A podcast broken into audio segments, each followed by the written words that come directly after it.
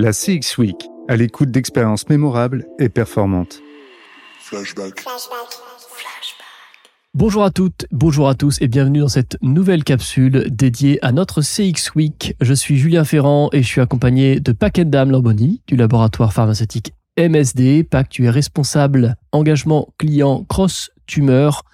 On va passer un petit moment ensemble pour échanger sur les relations entre les professionnels de santé, les patients et les entreprises pharmaceutiques, puis essayer de comprendre les leviers d'expérience de marque qui se présentent à toi. Pac, bonjour. Bonjour. Est-ce que tu acceptes de nous parler de ton poste chez MSD en quelques mots En quelques mots. Euh, très bien, bah, enchanté. Euh, mon poste. Alors, je suis en charge de, de l'équipe engagement client pour la business unit Onco euh, chez MSD. Donc, pour un peu, et on va le faire rapidement, donner le cadre de, de la mission de l'équipe. On travaille vraiment sur les deux parties prenantes, à l'engagement des professionnels de santé et des patients.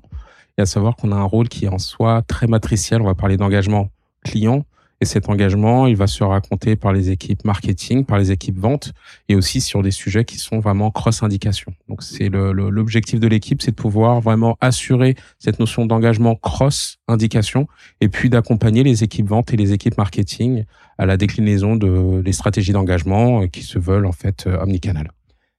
Quand tu dis cross-indication, pour notre audience, on précise une indication, c'est une typologie de cancer en gros. Une indication, ça peut être euh, le poumon, ça peut être le sein, ça peut être euh, la peau. Et l'idée de, de l'équipe, c'est effectivement d'accompagner par ces indications, parce qu'il y a des, des, enjeux qui sont différents en fonction des, euh, des maladies et des, des, types de cancers.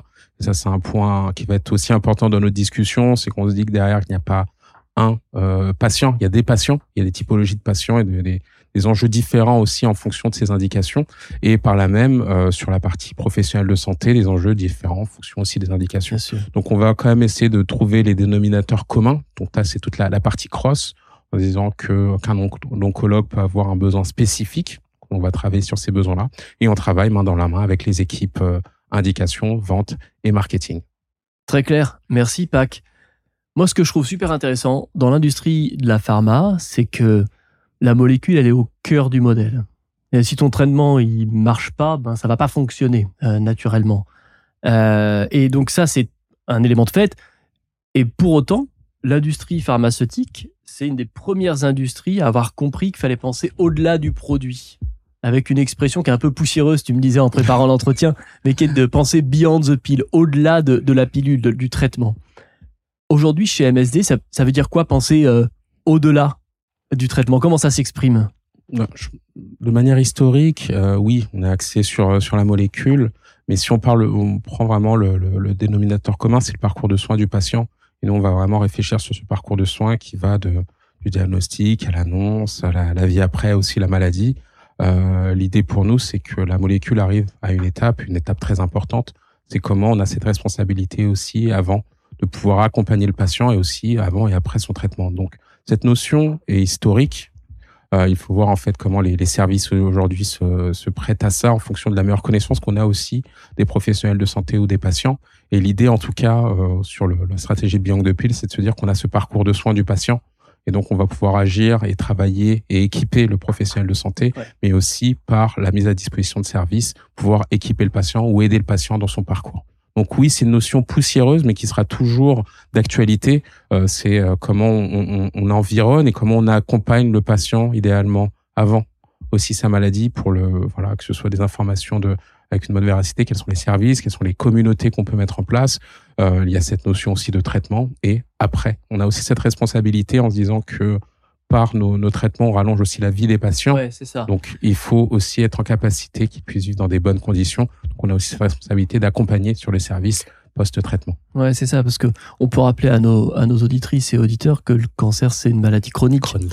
Et en fait, euh, l'enjeu pour vous, laboratoire, c'est bien que les patients puissent vivre avec cette maladie. Euh, et tout ce qui se passe après, c'est aussi important. Donc, euh, parler d'expérience patient a vraiment du sens. Tout à fait.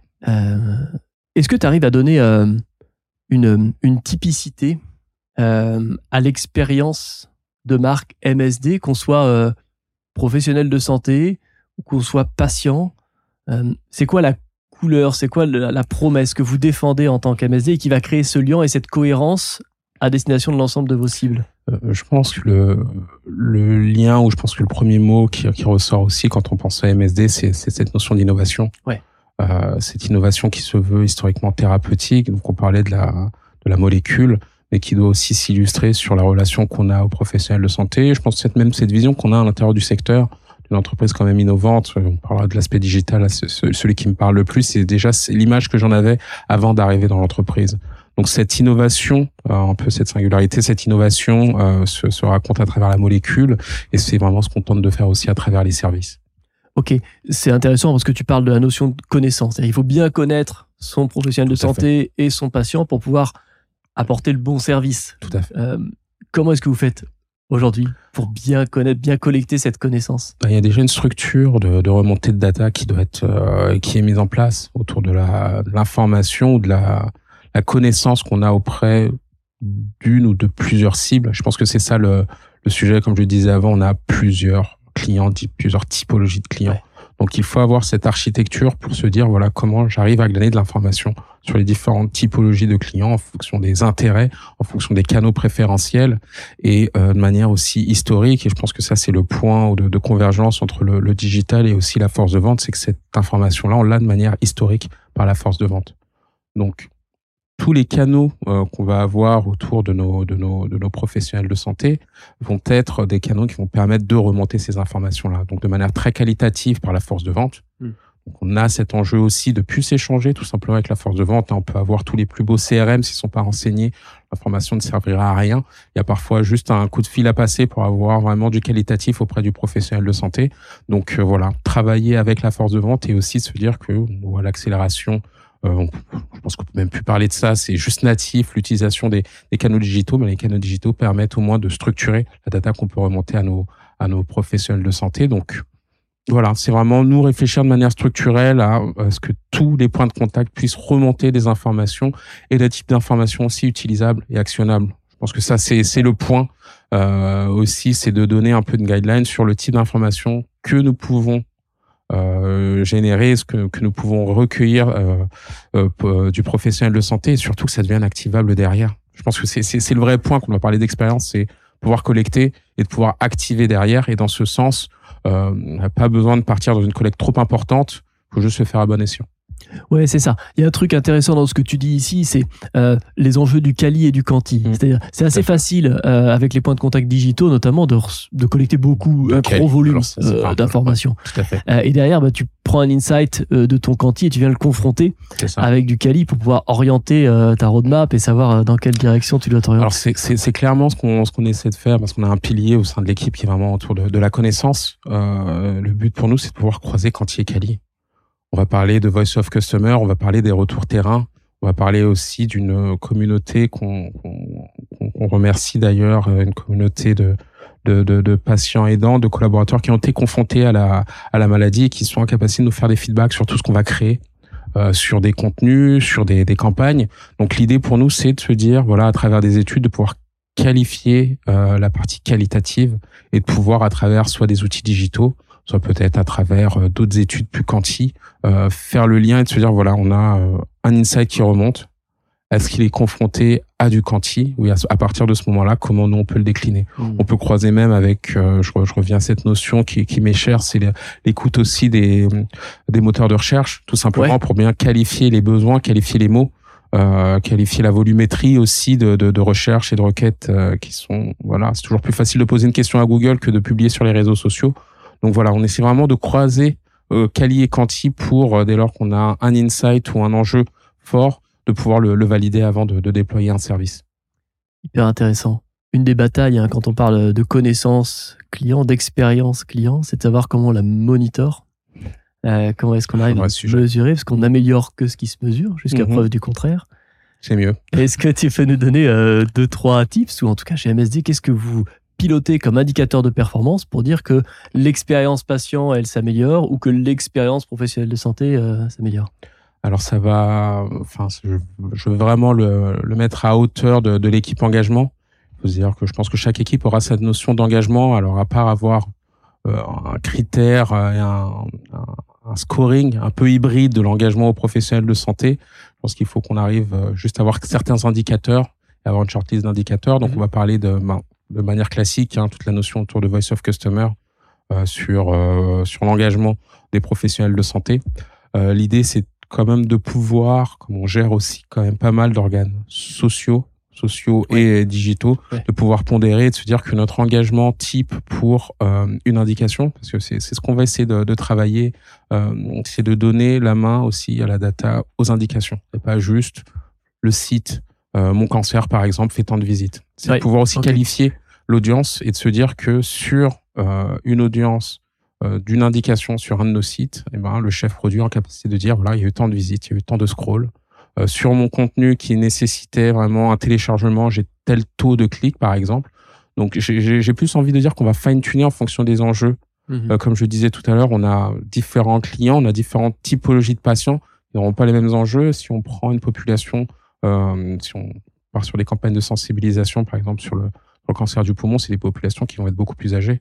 Donc on va pas aller regarder les mêmes euh, KPI d'engagement qu'une population et sur euh, le mois d'octobre et octobre rose où il y a quand même une population qui est beaucoup plus déportée sur les réseaux sociaux. Donc c'est vrai qu'on va aussi, on, est à l'heure de la personnalisation, on va en fonction de nos enjeux et surtout en fonction du client qu'on a en face, essayer d'avoir des KPI d'engagement spécifiques aussi en fonction de ce qu'on donne à manger. J'ai envie de dire nos services nous permettront d'avoir à chaque fois un KPI d'engagement spécifique. Donc je vais pas répondre et j'ai toujours beaucoup de mal à répondre à cette question parce qu'il faut le mettre à hauteur et au niveau en fait de la personne qu'on souhaite euh, qu'on souhaite engager. Et donc du niveau de connaissance que tu as réussi à acquérir de cette audience-là pour pouvoir savoir ce qui la met en mouvement, euh, la typologie de sujet qui va l'aider en fait. Exactement, on en revient aussi à cette notion d'activation des personnages. Je pense que ça c'est un, vrai sujet. Les personnages, je pense que tout le monde en a. Alors là, je pense qu'il n'y a pas de, de, de sujet là-dessus. Tout le monde a ses personnages. C'est comment de ces personnages en fonction des sujets d'intérêt, en fonction euh, des, des, canaux préférentiels aussi. On arrive à tisser un dashboard en fait pour dire voilà par persona j'ai euh, réellement euh, des, des KPI d'engagement qui sont intéressants ou que je peux monitorer ou que je peux actionner aussi derrière. On comprend dans, dans ton témoignage, la PAC, que l'expérience client elle, touche tout le monde. C'est ça. En fait, chez MSD. Est-ce que tu peux nous faire une liste non exhaustive des services ou des profils euh, avec lesquels tu bosses et qui parlent de CX, d'expérience client avec toi? Bah, cette notion-là est partagée par, euh, je veux dire, on l'a, on l'a, on l'a fait vivre à plusieurs et on la raconte à plusieurs. Euh, si on parle ne serait-ce que de la cible professionnelle de santé, on va parler de la force de vente. La force de vente, donc plus classique déléguée. Il y a aussi des équipes accès autour du parcours de soins, travail, les équipes grands comptes, les équipes médicales. Bien sûr. Donc là, on est juste sur une notion sur le terrain. D'un point de vue digital, euh, les équipes communication sur les réseaux sociaux, les équipes engagement sur des sujets cross, les équipes marketing, euh, peut-être à travers des sortes parties ou des campagnes spécifiques. Ouais. Euh, voilà, on est plus d'une dizaine en soi euh, de parties prenantes et de métiers qui euh, gravitent autour du professionnel de santé avec des points de contact complémentaires. Donc l'idée, c'est vraiment d'avoir cet alignement. C'est quelle expérience on veut faire vivre, quelle histoire, quel service on met à disposition, euh, et que chacun puisse avoir en fait un bout de l'histoire complémentaire. Et c'est pour ça que euh, je parlais de, stratégie, on parle de stratégie omnicanal. Euh, je vois pas de pilote à bord, donc il faut vraiment avoir un accompagnement de la technologie aussi pour nous aider justement à piloter cette euh, cette expérience, parce que chacun a vraiment une brique de l'engagement. Et euh, il n'y a pas, et je, ça c'est, ça restera moi mon, pas mon mystère, mais le, le, challenge quand on parle de stratégie omnicanal, c'est qui pilote, Hmm. qui pilote. Oui, c'est un, c'est un sujet effectivement. Euh, et comment est-ce qu'on garantit la cohérence de cette expérience-là et que la marque raconte pas des choses différentes euh, en fonction de l'expérience qui est proposée euh, à, à, sa cible, qu'elle soit patiente ou professionnelle de santé. Vaste sujet. Donc, euh, est-ce que je, réponds à la question ou, ou je pose plus de questions que Non, mais je pense que c'est, c'est une question euh, que nos auditeurs se posent aussi. Euh, c'est à partir de quand est-ce qu'on arrive à préempter euh, la responsabilité de l'ensemble d'une expérience client? Certaines organisations nomment de plus en plus euh, des anciens responsables marketing qui deviennent des responsables CX ou des responsables du service client qui deviennent responsables mmh. CX. Euh, donc il y a des mouvements qui sont en cours là-dessus, il y a des tests qui sont mis en place. Est-ce qu'il y a une réponse absolue? Mmh. Je pense que les années qui, qui viennent euh, nous, nous, le diront. Oui, et puis il faut, je pense, repositionner aussi la place de, du CX par rapport au processus aussi d'optimisation et processus décisionnel. Pas seulement apporter des optimisations et faire des recommandations, il faut que ce profil-là puisse aussi activer. Donc, euh, certes, il y a cette notion de, colliger toutes les informations et d'avoir une histoire commune. Euh, L'idée, euh, c'est quand même d'optimiser les choses et de prendre des actions correctives. Et donc, il faut absolument que ce, maître, ce chef d'orchestre, plutôt ait un pouvoir décisionnel pour optimiser, pour que tout le monde soit aligné et tout le monde soit aligné sur les déclinaisons. Donc, je reprenais les ventes, le marketing, que tout le monde aille dans le même sens. Et ça, c'est le vrai alignement derrière, ça va être le, le, le vrai enjeu. C'est une des raisons euh, pour lesquelles, et là je fais ma petite virgule euh, promotionnelle, euh, chez Intuiti, on est très convaincu que la notion de connaissance client, en fait, s'élève au rang de la stratégie d'entreprise. C'est des sujets qui doivent être portés euh, par les, les, comités de direction et certainement pas euh, éclatés et pilotés par quelques personnes dans l'entreprise. Ça, c'est une conviction très forte qu'on défend.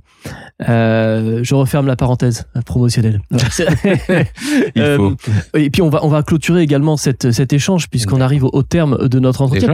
T'as as commencé, oui, ça passe très vite avec toi, c'est toujours pareil.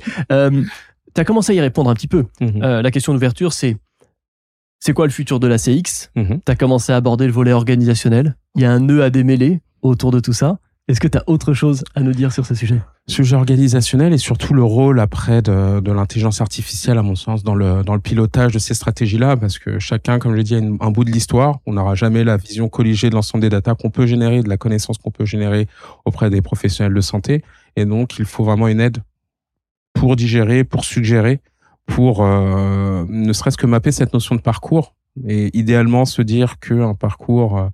Euh, auprès d'un professionnel de santé a démarré par une visite un délégué, a pu aller vers un email, vers un site. Il y a aussi de l'autre côté un responsable rencontre qui a rencontré ce professionnel de santé et euh, ben, toute cette manne d'informations doit être en capacité de générer une suggestion sur un site par exemple. Humainement, je ne vois pas qui peut le faire à part l'intelligence artificielle. Euh, dans le fait vraiment de pouvoir colliger toutes ces informations-là, la digérer, pouvoir aussi se projeter vers des nouveaux usages aussi ou des nouveaux besoins du professionnel de santé. Donc l'IA pour moi n'est pas n'est pas enfin c'est pas le futur, c'est là. Ouais. C'est comment on s'organise autour de l'IA pour que on ait au moins cette partie de suggestion et qu'on puisse prendre en fait l'IA va vraiment faciliter la prise de décision. Encore faut-il la prendre. Donc on aura ce rôle de facilitateur de l'IA, c'est je pense que c'est le seul euh, seule, seule entité qui puisse le faire. Mmh. Maintenant, il restera la, la, la, faculté à prendre des décisions, à optimiser les choses derrière. Donc de la techno, bien sûr, mais au service de quoi? Ben, Au service euh, des femmes et des hommes qui bossent en fait, pour améliorer cette expérience. Exactement, et peut-être à ce rôle hybride euh, côté CX, où euh, après on peut donner différents noms dans les organisations, mais il faut absolument qu'il y ait cet organe-là de prise de décision qui doit être aidé par la CX. L'intelligence artificielle, pardon. Par l'IA. Ok. C'était passionnant, merci beaucoup. Pac, au plaisir de te recroiser. À, à la prochaine. yes. Salut. Salut. La CX Week est une semaine de contenu intuitif consacrée à la CX. À cette occasion, Flashback met en lumière la vision d'expertes et experts de la CX à horizon 2024. N'hésitez pas à nous partager votre retour sur ce format court qui, nous l'espérons, vous aidera à déployer des stratégies aussi riches que performantes. À très vite!